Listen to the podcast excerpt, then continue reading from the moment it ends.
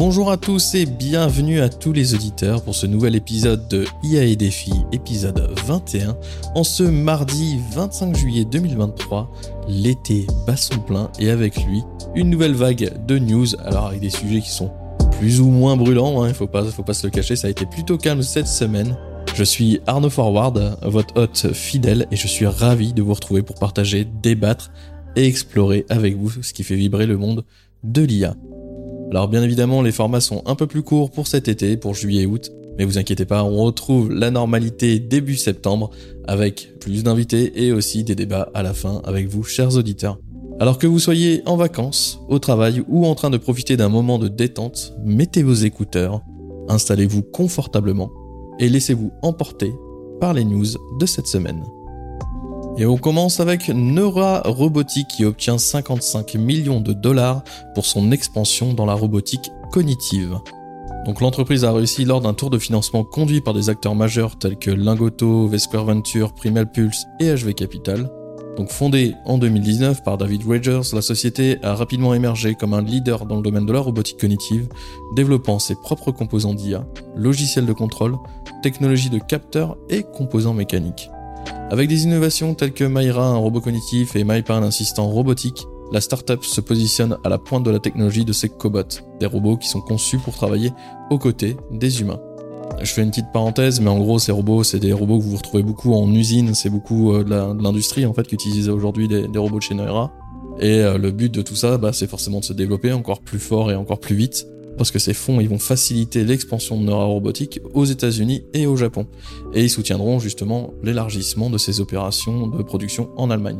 Et répondant aussi à une demande croissante qui s'élève aujourd'hui à plus de 450 millions de dollars en commandes. Donc en gros, tout ça pour dire que aujourd'hui, une entreprise qui date de 2019, d'où le fait de cette précision, va réaliser un demi-milliard de chiffre d'affaires là dans l'année à venir grâce à la robotique. Et ça vous fait prendre aussi conscience de cette évolution, hein, l'évolution de l'IA qui a eu un poids énorme aussi sur la robotique. Et on va avoir des robots qui vont apparaître de plus en plus puissants, de plus en plus performants. On commence aussi à avoir déjà des robots qui vont remplacer des caristes, qui vont remplacer des manutentionnaires dans les usines. Préparateur de commandes, aujourd'hui, c'est un métier qui va sûrement disparaître. Pareil pour les métiers de caristes. Aujourd'hui, il faut en prendre conscience, d'où les missions. Mais voilà, comment réguler ça et comment faire sachant que voilà, les carnets de commandes se remplissent, les entreprises en veulent de plus en plus et de plus en plus performants et ça se ressent. Allez, on passe à la suite avec James Cameron qui exprime ses inquiétudes concernant l'intelligence artificielle.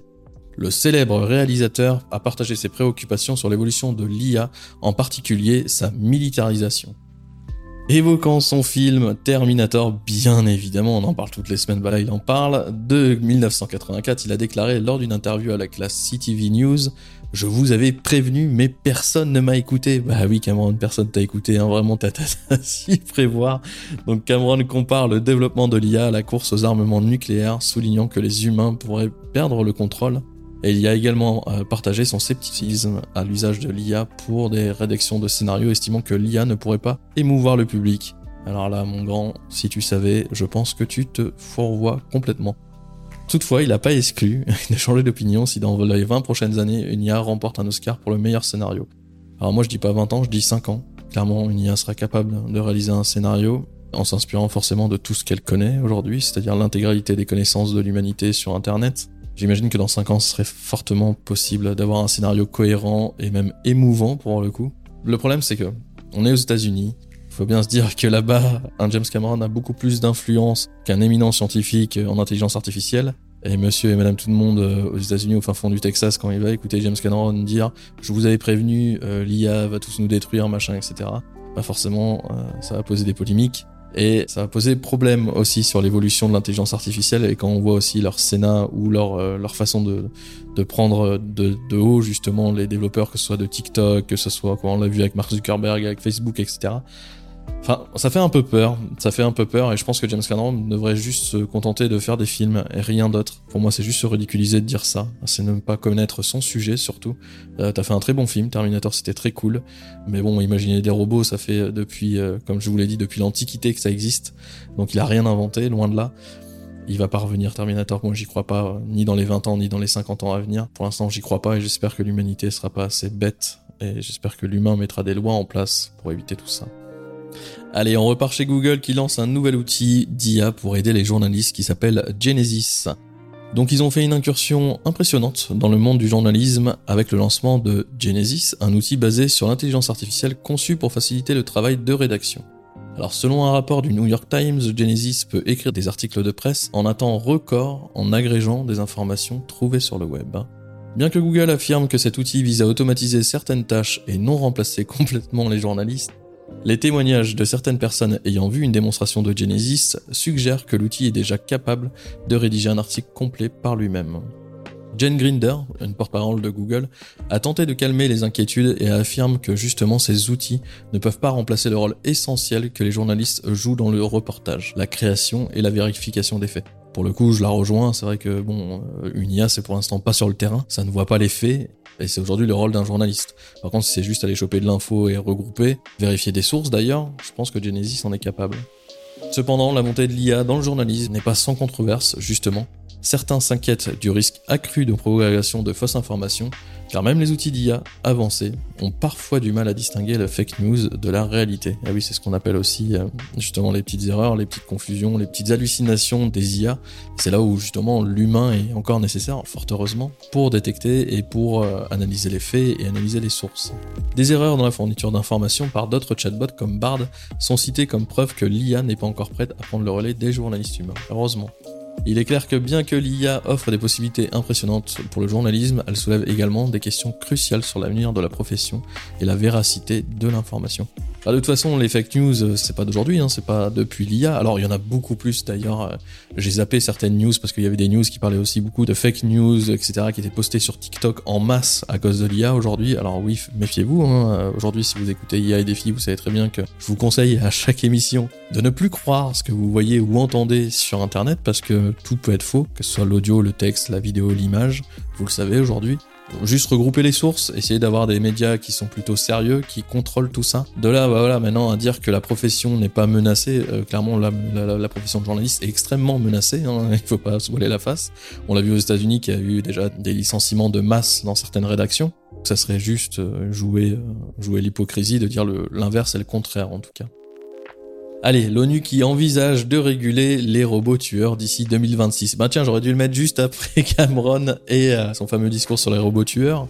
Donc le 21 juillet 2023, le Conseil de sécurité de l'ONU, sous la présidence du Royaume-Uni, a discuté de l'impact de l'intelligence artificielle sur la paix mondiale et la sécurité pour la première fois. Le secrétaire général de l'ONU, Antonio Guterres, excusez-moi si je massacre le nom, a souligné le potentiel incroyable de l'IA en matière de développement, d'éducation, de recherche médicale. Cependant, il a aussi mentionné les risques associés tels que les préjugés amplifiés, la surveillance accrue et les utilisations malveillantes comme les cyberattaques. Le secrétaire général a mis en lumière que, bien que l'IA puisse être bénéfique, ces utilisations potentiellement nuisibles pourraient causer des dommages à une échelle inimaginable. Dans cette optique, des propositions ont été faites pour créer une nouvel organisme de l'ONU pour superviser et réguler l'IA. Ce modèle serait basé sur d'autres entités telles que l'Agence internationale de l'énergie atomique. M. Guterres a également annoncé qu'il formulerait des recommandations pour l'élaboration de stratégies nationales sur l'utilisation responsable de l'IA. Plus important encore, il prévoit de proposer un instrument juridiquement contraignant pour interdire les systèmes d'armes létaux autonomes d'ici 2026. Mettre en évidence les problèmes éthiques liés à l'autonomie de ces armes. En conclusion, Guterres a souligné l'importance de traiter l'IA avec urgence en tenant compte de son impact sur la paix et la sécurité, tout en reconnaissant que la technologie évoluera à un rythme encore plus rapide à l'avenir. Tout ça pour dire que effectivement, il est temps de mettre des choses en place. C'est vrai qu'on se le dit déjà depuis 21 épisodes déjà. Mais oui, oui, il faut absolument mettre des lois, il faut encadrer tout ça. Maintenant, euh, j'ai envie de dire que les pays euh, qui adhèrent à l'ONU, euh, ça, ça posera aucun problème, je pense. ça posera quand même des problèmes, mais je pense que ça, va passer. par contre, il y a certains pays qui s'en torchent complètement de l'ONU et de son avis et, et qui, eux, utiliseront des armes boostées à l'intelligence artificielle. Euh, oubliez pas, hein, ça reste une IA, une IA, le mot intelligence est très très mal choisi, hein, c'est pas intelligent une intelligence artificielle aujourd'hui. Ça imite une intelligence, mais ça n'a pas de sentiment, c'est juste un programme, ça réalise des actions, rien de plus. Donc, euh, comment contrôler tout ça? Ben je pense qu'effectivement il va falloir faire des systèmes qui empêcheront et qui interdiront en tout cas l'utilisation de ces armes, comme il y a des systèmes qui empêchent l'utilisation des armes nucléaires, tout simplement. Allez, la CGI investira 1 milliard de dollars dans l'IA. La CGI, qui est une entreprise canadienne de services conseils en technologie de l'information, prévoit d'investir 1 milliard de dollars sur 3 ans pour étoffer ses services en IA. L'entreprise fondée en 76 ambitionne d'aider ses clients à transitionner sur l'expérimentation à la mise en œuvre effective de l'intelligence artificielle. Dans le cadre de cette initiative, CGI mettra l'accent sur le renforcement des services conseils, la promotion d'une utilisation éthique de l'IA, l'optimisation des propriétés intellectuelles et l'expansion de la formation. De plus, une partie de l'investissement sera consacrée à la plateforme propriétaire Pulse AI de CGI, et concentre sur l'hyper-automatisation et l'IA conversationnelle. Parallèlement, CGI ouvrira une nouvelle agence et un centre d'innovation digitale à Avignon en septembre, visant à recruter localement et à renforcer sa présence dans la région sud de la France. Alors du coup, ça me réconforte sur le fait que j'ai choisi le bon métier, qui est la formation justement aux entreprises. Bien sûr que, que c'est ce qu'il faut faire. Un milliard, c'est énorme, effectivement, c'est la première entreprise de formation et de conseil que je vois investir autant d'argent en tout cas euh, dans l'IA. Bravo, il était temps que ça réagisse un petit peu. En France, on en est encore très loin. Mais ça a amené à bouger, euh, il y a des choses qui sont mises en place. Moi, à mon niveau, j'essaie de faire des choses aussi. C'est vrai que je fais pas mal déjà de formation en entreprise, mais, euh, mais voilà. Le plus important, encore une fois, c'est de se former, les amis, ça vous le savez aujourd'hui, et de pas louper le train pour éviter de se retrouver paumé d'ici 2 à 3 ans avec toutes les nouvelles technologies qui seront mises en place, et il y en a un paquet. Allez, on finit la semaine avec, comme vous le savez, une excellente news. Enfin, une excellente news pour le coup, c'est trois solutions basées sur l'IA pour combattre le changement climatique. C'est vrai que là, du coup, j'aime vous donner aussi des exemples d'outils, en tout cas, qui aident, justement à combattre le changement climatique.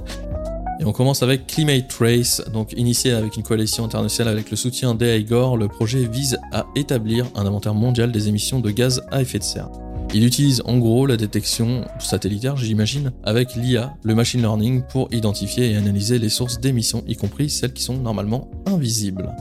DeepMind, ça vous le connaissez, c'est la filiale de Google qui a développé en 2016 un système d'IA pour améliorer l'efficacité énergétique des data centers. Ce système prédit l'impact des différentes actions sur la consommation d'énergie future et depuis sa mise en œuvre, une réduction de 30% de la consommation énergétique a été observée. Et enfin, vous avez Wadwani AI dans le but d'aider les agriculteurs face aux infestations de nuisibles exacerbées par le changement climatique. Wadwani AI a développé une application Android. Cette app permet aux agriculteurs de photographier les nuisibles et l'IA évalue le niveau d'infestation, de risque en gros, fournissant ensuite des conseils pratiques. La solution a déjà aidé des agriculteurs en Inde à augmenter leur marge de 26%, ce qui est énorme, et à réduire leur coût en pesticides, ce qui est encore plus énorme, de 38%. Alors voilà trois exemples concrets. J'essaierai d'en mettre euh, plusieurs à chaque fois dans, les émissions.